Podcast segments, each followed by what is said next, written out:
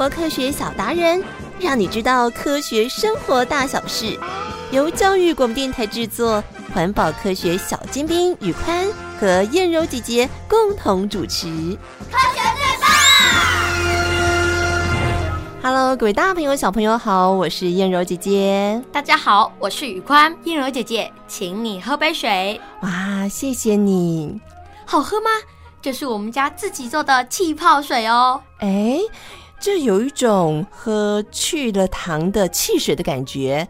哎，宇宽，你知道吗？这个气泡水里面是什么气体呢？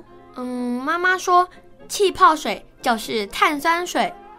碳酸，碳酸，那是不是就是我们经常说的二氧化碳呢？嗯，答对了。就因为二氧化碳的特性，所以有碳酸水、汽水这样的碳酸饮料。如果小朋友仔细观察跟分类，就会发现。原来二氧化碳是无所不在的哦。那现在新闻常常说，我们人类制造了太多的二氧化碳，到底这样的气体是如何被制造出来的呢？这就要来听听我们今天的状况剧喽。哎呀呀呀，又有状况啦！无所不在的二氧化碳。哎呦，我最讨厌写作文了啦！怎么写？都不顺，好讨厌哦！呃，亮亮啊，写不好就用橡皮擦擦掉啊，不要浪费纸张。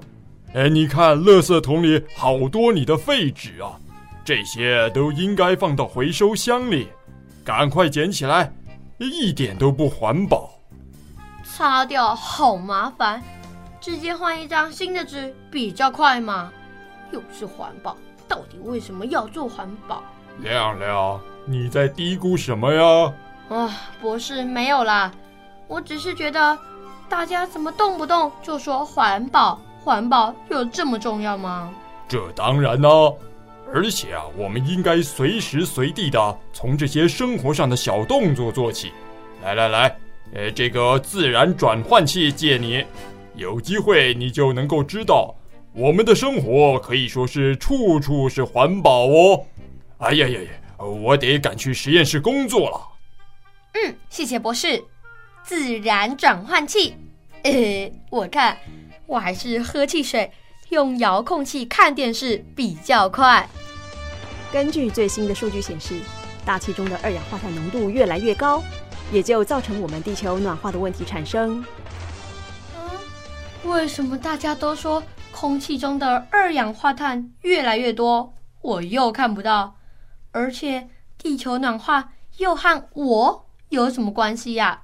呃，你好啊，亮亮。嗯，你是谁啊？你刚刚不是在叫我吗？我就是二氧化碳呢。那你怎么会从我的嘴巴里跑出来啊？我是从你喝的汽水里跑出来的呀。啊？汽水里有二氧化碳？我把二氧化碳喝到肚子里了，因为我们二氧化碳容易溶在水中，人类就利用这个特性制造汽水嘛。那为什么我的汽水有好多不同的口味？咦，难道你们二氧化碳也分好多种口味吗？才不是呢，那是因为啊，人类把二氧化碳加上二到三大气压，就会溶在水里，形成碳酸。再添加香料和糖，密封起来，就是俗称汽水的碳酸饮料。当打开汽水瓶盖的时候呢，因为气压恢复了，二氧化碳气体就会从汽水里跑出来了。难怪我每次要打开汽水的时候，妈妈都要我小心，不要用力摇晃。看你呀，实在对我们不太了解。走吧，我带你去看看我们气体的世界。嗯，好。啊！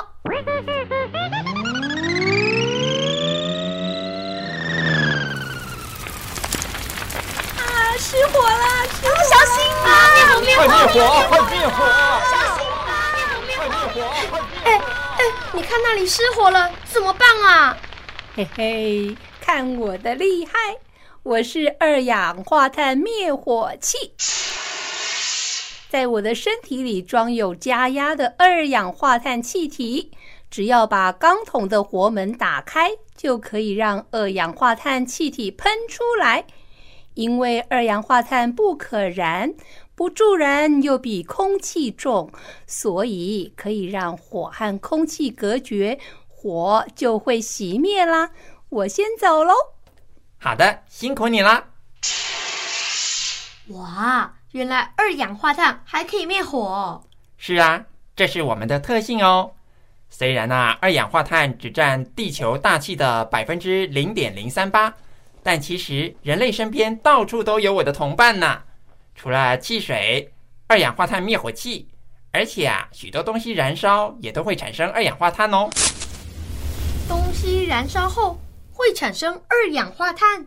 是啊，许多含有碳的物质，像是木材、纸、煤炭、石油等燃料时，碳与空气中的氧气反应，形成了二氧化碳。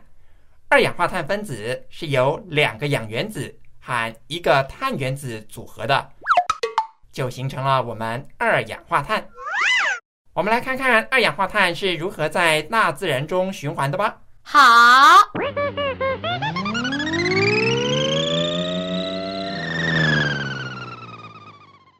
Hello，火山先生，你好。你好啊。呃，不好意思，我身体里累积了一些气体，我先忙一会儿啊，让我身体里的气体喷发一下啊。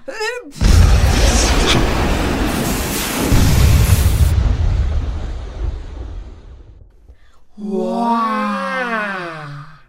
好大的烟雾啊！这些气体里面也含有我们二氧化碳哦。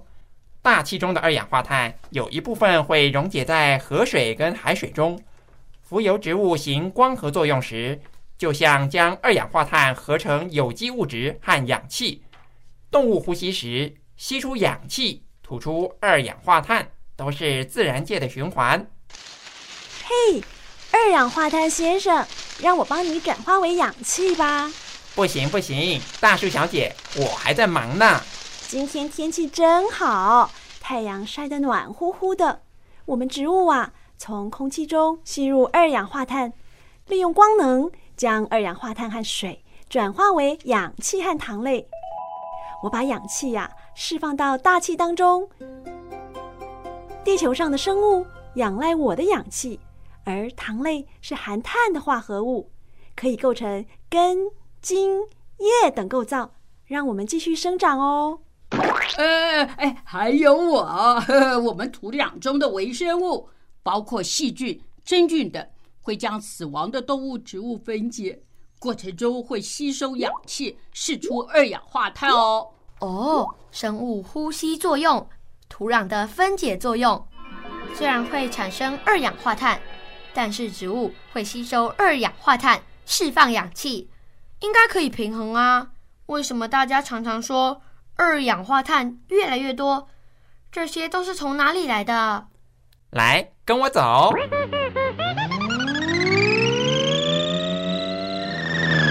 你看看，这里是……哎，为什么他们在燃烧森林啊？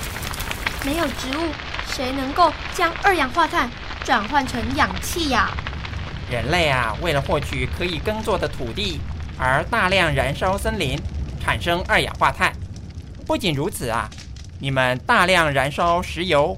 煤炭用在运输工具、发电厂和工厂，排放到大气中的二氧化碳，远远超过陆地植物和海洋能吸收的量，让我们大气里的空间越来越拥挤啦。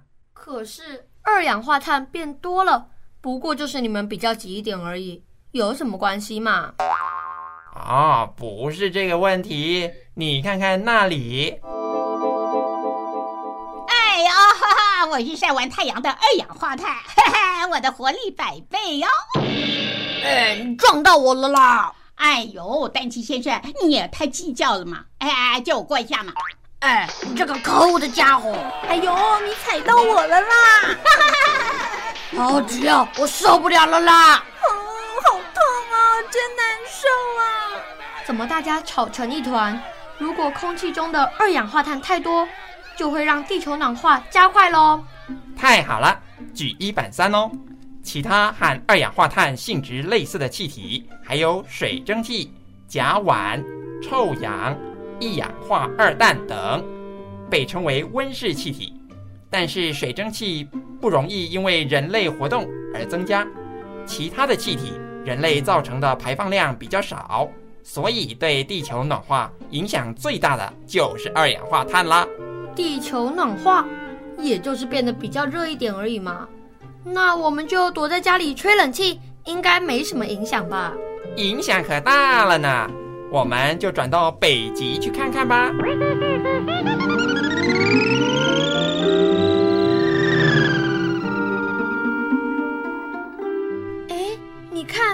北极熊为什么站在小小的浮冰上啊？北极熊妈妈，你还好吗？嗯，一点都不好啊。你看起来好累，而且好瘦哦。是啊，你看看，我们北极的冰层那渐渐在融化中。你看看，我们可以生存的空间变小了。我想到前方去觅食。你看，冰层陆地离得这么远，我们恐怕没有那样的体力可以平安的到达，造成有些北极熊溺死或是饿死的可能呢。怎么会这样？气温上升有这么多吗？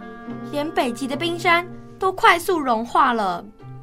我们现在说的气温上升一度，是指全世界的平均值。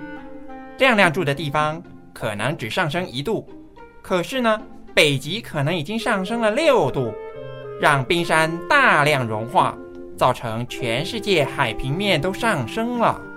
啊？这样下去，北极熊会不会从地球上消失了？很有可能呢。其实啊，这几年来已经有大约一千多种物种不适应气候的改变而灭绝了。地球暖化还会造成海洋温度上升，让海水蒸发速度加快，大量的水蒸气进入大气，台风就变得更强烈，各地气候异常。造成自然灾害产生，危害人类的生存。哇，地球会变得这么可怕，那我们该怎么办呢？那就要在生活当中减少二氧化碳的产生呀。嗯，难怪 QQ 博士一直叮咛我们要做好环保的工作。原来二氧化碳是无所不在的，而且跟我们生物生存是息息相关的。所以啊，你们人类还有许多可以努力的空间哦。我们回到大树小姐身边吧。一整天下来啊，我也想要去转化，变成新鲜的氧气啦。好的，谢谢你。我们人类也会加油的。再见喽。原来温室气体对地球的影响，不仅是天气气温上升一度两度的问题，而是改变了地球正常运行。与各种生物生存，那到底要怎么样才能减缓温室效应的情形呢？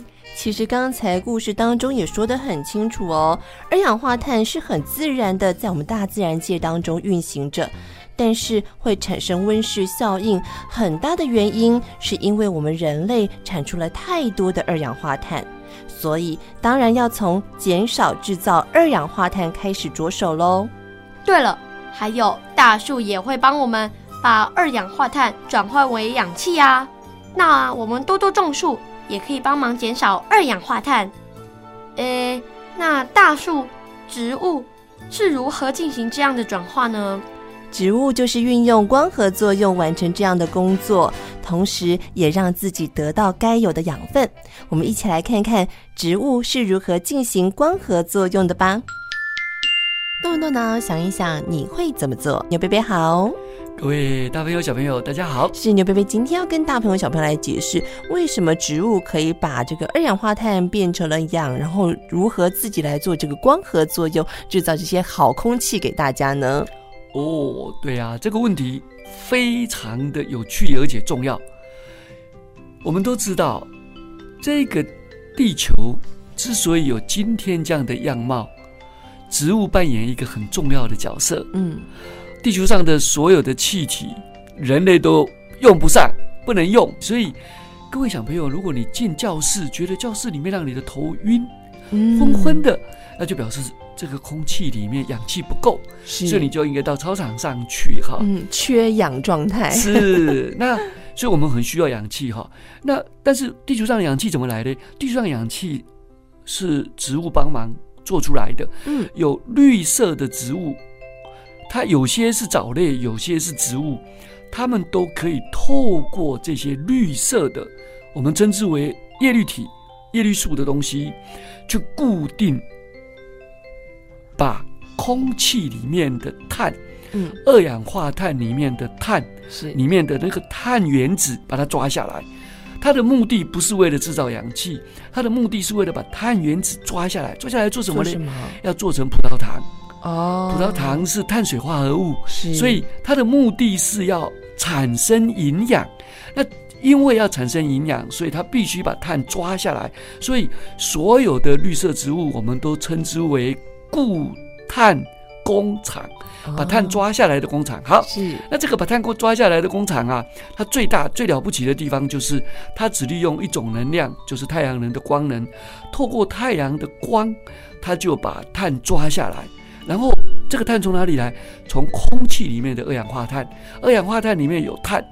那可是因为它是二两个氧加一个碳，所以它固定了碳之后会多出很多氧来，它就放出来。嗯、所以放出氧是副作用，它送给我们的礼物说：“哎呀，送给你那么多氧气，不要钱的哈。”是。那因为这样，人类跟所有的生物才可以在地球上活得这么愉快。所以你看哦，嗯、这么简单的一件事情，所以如果你要运动，要在白天有阳光的时候，在有树的地方运动，因为这样你就会呼吸到。氧气，可是如果你是说晚上，因为没有阳光.所以树也会放出二氧化碳，嗯哼，它就不会再产生氧气了。所以你晚上去公园慢跑、散步是一件不聪明的事情了。哦，所以不要晚上去做森林浴。是，但是呢，地球上最大的植物，嗯，是在。雨林区，热带雨林。那这个地方虽然只占了地壳表面的百分之六的面积，但是地球上有百分之六十到百分之七十的生物生存在这个雨林。嗯、那这些雨林它产生出很多的氧气，嗯，来平衡整个空气里面的二氧化碳。是，但是因为人类最近为了农田，因为养牛，因为需要。纸浆，所以大量的破坏了热带雨林，也因为这样子，所以我们的氧气就越来越不够用，所以温室效应越来越高。是，所以如果我们要保护我们的地球，就应该从爱护你身边的树开始哦。嗯，是，我们要大家一起来加油喽！今天非常谢谢我们新小牛顿杂志发行人牛贝贝，谢谢，谢谢拜拜。拜拜。明明现在已经是二氧化碳过多了。热带雨林又在消失中，真是雪上加霜啊！对于温室效应的问题，许多科学家也还在继续努力想办法，如何减缓这样的情形。而热带雨林的消失，其实我们大家都可以一起来努力哦。比方说，多用环保再生用品，还有随身携带环保餐具，不用免洗餐具等等。还有，不购买雨林树木制作的家具。不饲养雨林野生动物，或购买相关制品，我们小朋友还可以做到的是节约用纸。对，不能像故事当中的亮亮一样。好了，那我们来听今天的小故事大发明吧。今天的发明呢，是对于人类医学有很大帮助的心率调节器，而且啊，这项的发明竟然是个阴错阳差的发现呢。小故事大发明。小故事大发明，神奇的心率调节器。心脏是人类血液运输的中转站，如果它有了毛病，那可就不妙了。因为这个时候，人的健康就会大打折扣。由于心脏特别重要，而很多人又有心脏病，所以。医生们在很早以前就进行过对心脏的研究。西元一八六七年，英国医生在进行动物实验时发现，用一个带电的针去刺激动物骤停的心脏，可以让动物重新获得心跳。欧洲的记者们开始的大肆报道这项惊人的发现，而医生们也跃跃欲试，想在病人身上试验电流的作用。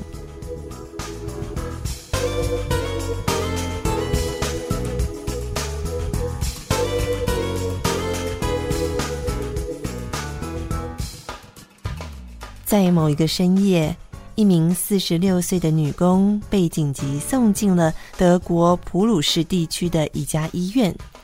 这名病人之前做过胸部肿瘤手术，由于他的左侧胸前壁部分被切除，他的体型逐渐发生了改变，最后心脏外露，只有一层薄薄的皮肤遮盖在心脏的外面。当病人被送进医院的时候，他的心跳越来越微弱。主治医生看过之后，一脸凝重地告诉病人家属：“哎，这病人可能撑不过今晚了。”啊，怎么会这样？对呀，不要啊，怎么办呢？不行啊！医生，求求你，救救他吧！我们不能没有他呀！拜托，拜托！可是他的情况很危急呀、啊！拜托你救救他吧，医生！哎呀，好，我会尽力救他，但不能保证一定会成功。好的，谢谢你，医生，谢谢你，谢谢你。这名医生突然想到了挽救垂死女工的方法，他必须要试试看电流是否能够使人的心跳恢复正常。这一天晚上，主治医生面色凝重地穿好手术服，将病人抬进了手术室。在明亮的灯光之下，医生看到女工的心脏正在胸腔那层薄如蝉翼的皮肤下沉重地跳动。他暗暗握了握拳，然后拿起两根电针，开始对病人的心脏进行刺激实验。好。那我们现在要帮他心脏用电流刺激，希望可以恢复正常的运作。这会不会太冒险了？嗯，所以我们要非常的小心，不能让病人心脏受不了电流的刺激而当场死亡。这是最后唯一的方法了。好了，大家要集中精神啊！好，器材准备好了吗？我要开始了。心跳如何？没有变化哎。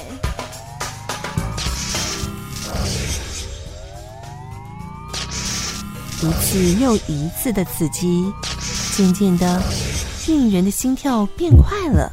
哎，医生，有变化了，跳动比较明显了。太好了，继续保持下去。成功了！不敢相信，这可是我们成功了，成功了，真太好了。他胸腔那颗即将停止的心脏开始鲜活的跳动了起来，那颗差点坏掉的心脏恢复了正常。所有在场的医生护士都激动不已。这次的手术被记入了医学史册，这也是人类历史上第一次进行的电极心脏手术，所以具有划时代的意义。后来的医生都从这次手术当中获得了极大的启发。也更加的认识到电流与心脏不可分的关系。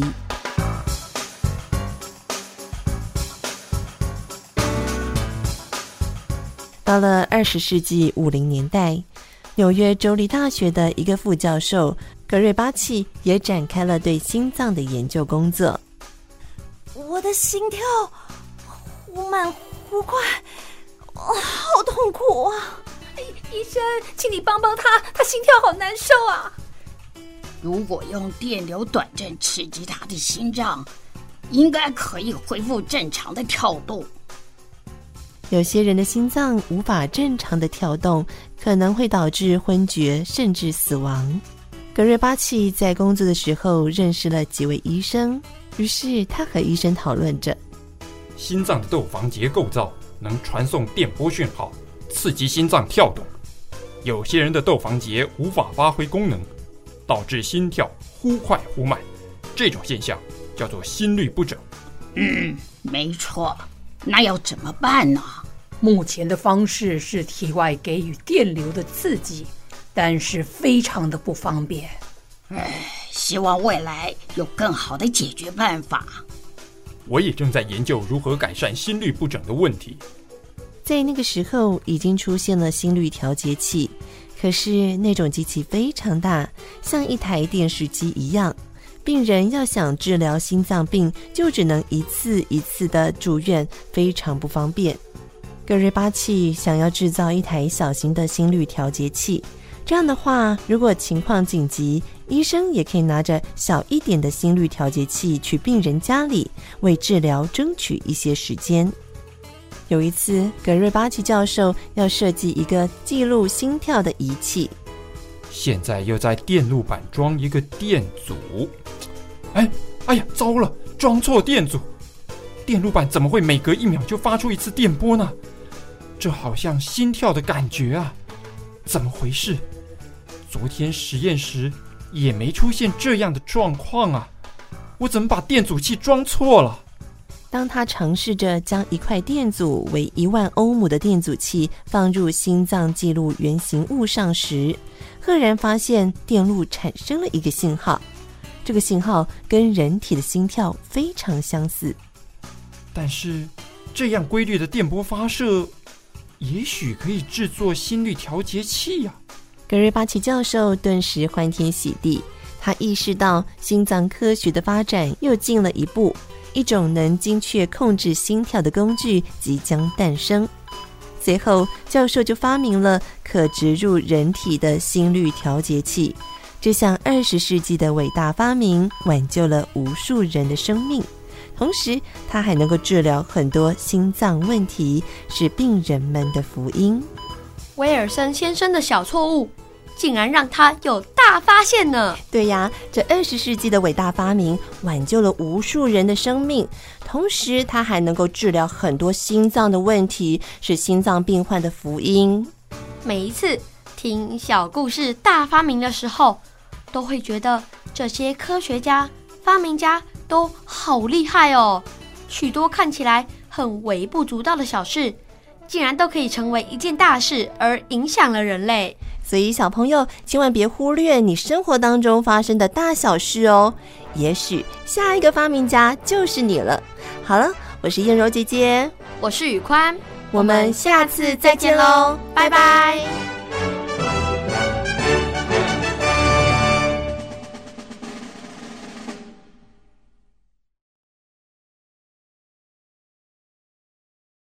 留言给予我们五星好评，想收听更多节目，请到教育电台官网或 Channel Plus 频道收听哦。